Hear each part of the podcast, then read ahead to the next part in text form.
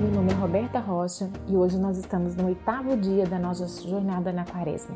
Hoje, dia 24 de fevereiro, nós vamos meditar em cima do texto de Mateus 4, do versículo 1 ao versículo 11. A palavra de Deus diz assim: A seguir, foi Jesus levado pelo Espírito ao deserto para ser tentado pelo diabo. E depois de jejuar 40 dias e 40 noites, teve fome. Então o tentador, aproximando-se, lhe disse: Se és filho de Deus, manda que estas pedras se transformem em pães. Jesus, porém, respondeu: Está escrito: Não só de pão viverá o homem, mas de toda palavra que procede da boca de Deus. Então o diabo levou a cidade santa, colocou-o sobre o penáculo do templo e lhe disse: Se és filho de Deus, atira-te abaixo, porque está escrito: Aos seus anjos ordenará a teu respeito que te guardem, e eles te sustentarão nas suas mãos para não tropeçares em alguma pedra. Respondeu-lhe Jesus: Também está escrito: Não tentarás o Senhor teu Deus. Levou ainda o diabo a um monte muito alto, mostrou-lhe todos os reinos do mundo e a glória deles, e lhe disse: Tudo isso te darei se prostrado me adorares. Então Jesus lhe ordenou: Retira-te, Satanás, porque está escrito: Ao Senhor teu Deus adorarás e só a ele darás culto. Com isto o deixou o diabo, e eis que vieram anjos e o serviram. Glória a Deus por essa palavra.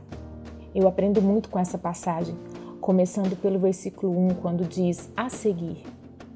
A seguir nos mostra que essa passagem, esse momento da tentação de Jesus, veio logo após outro momento. E o momento anterior à tentação de Jesus é o momento do batismo de Jesus, onde João Batista vai publicamente batizar Jesus nas águas e também nesse momento a voz de Deus audível vai ser ouvida por todos, dizendo que esse é meu filho amado, no qual tenho todo prazer. Esse momento glorioso, onde Jesus é introduzido na terra como filho do Deus Altíssimo, tendo esses acontecimentos que parecem não combinar, onde Jesus vai ser conduzido pelo Espírito ao deserto para ser tentado pelo diabo. Mas é lindo ver que o Espírito de Deus vai nos levar e vai nos conduzir a todos os lugares que Deus quiser nos conduzir. E o amor dele vai nos sustentar para atravessar todo e qualquer desafio. Com certeza nós precisamos ter isso em mente nos nossos dias, em todos os nossos dias, sempre, em toda a história, mas principalmente nos dias atuais, onde estamos vivendo dias de adversidade, dias que parecem um deserto, e dias que nós estamos enfrentando muitos inimigos da nossa alma. E com certeza dias que a dúvida está entrando no nosso coração. Porque a dúvida é a arma número um do inimigo das nossas almas. Foi essa arma que o diabo usou para tentar Jesus aqui nessa passagem. Porque a cada tentação o diabo dizia dessa forma: Se és filho de Deus, então e antes de cada uma das tentações, o diabo trouxe essa dúvida ao coração de Jesus, dúvida de quem ele era, dúvida de quem, a quem ele pertencia. Essa também é a mesma estratégia que o inimigo faz conosco, o inimigo das nossas almas, que tenta nos trazer dúvida de quem nós somos, dúvida de que somos filhos e filhas amadas de um Deus Altíssimo, que colocou em nós a sua imagem conforme a sua semelhança.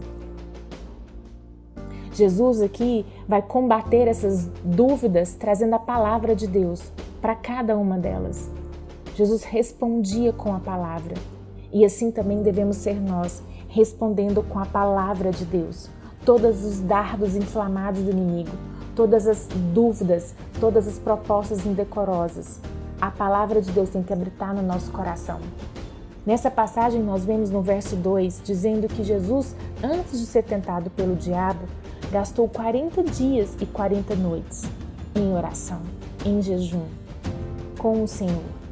E por isso Jesus estava tão cheio de Deus, tão pleno de Deus, tão certo do amor de Deus, tão certo da sua missão, do seu propósito, do seu destino, que não havia lugar para nenhuma fome de poder, de exaltação, de nada que o diabo propôs, porque ele estava convicto de quem ele era, a quem ele pertencia e para onde ele ia.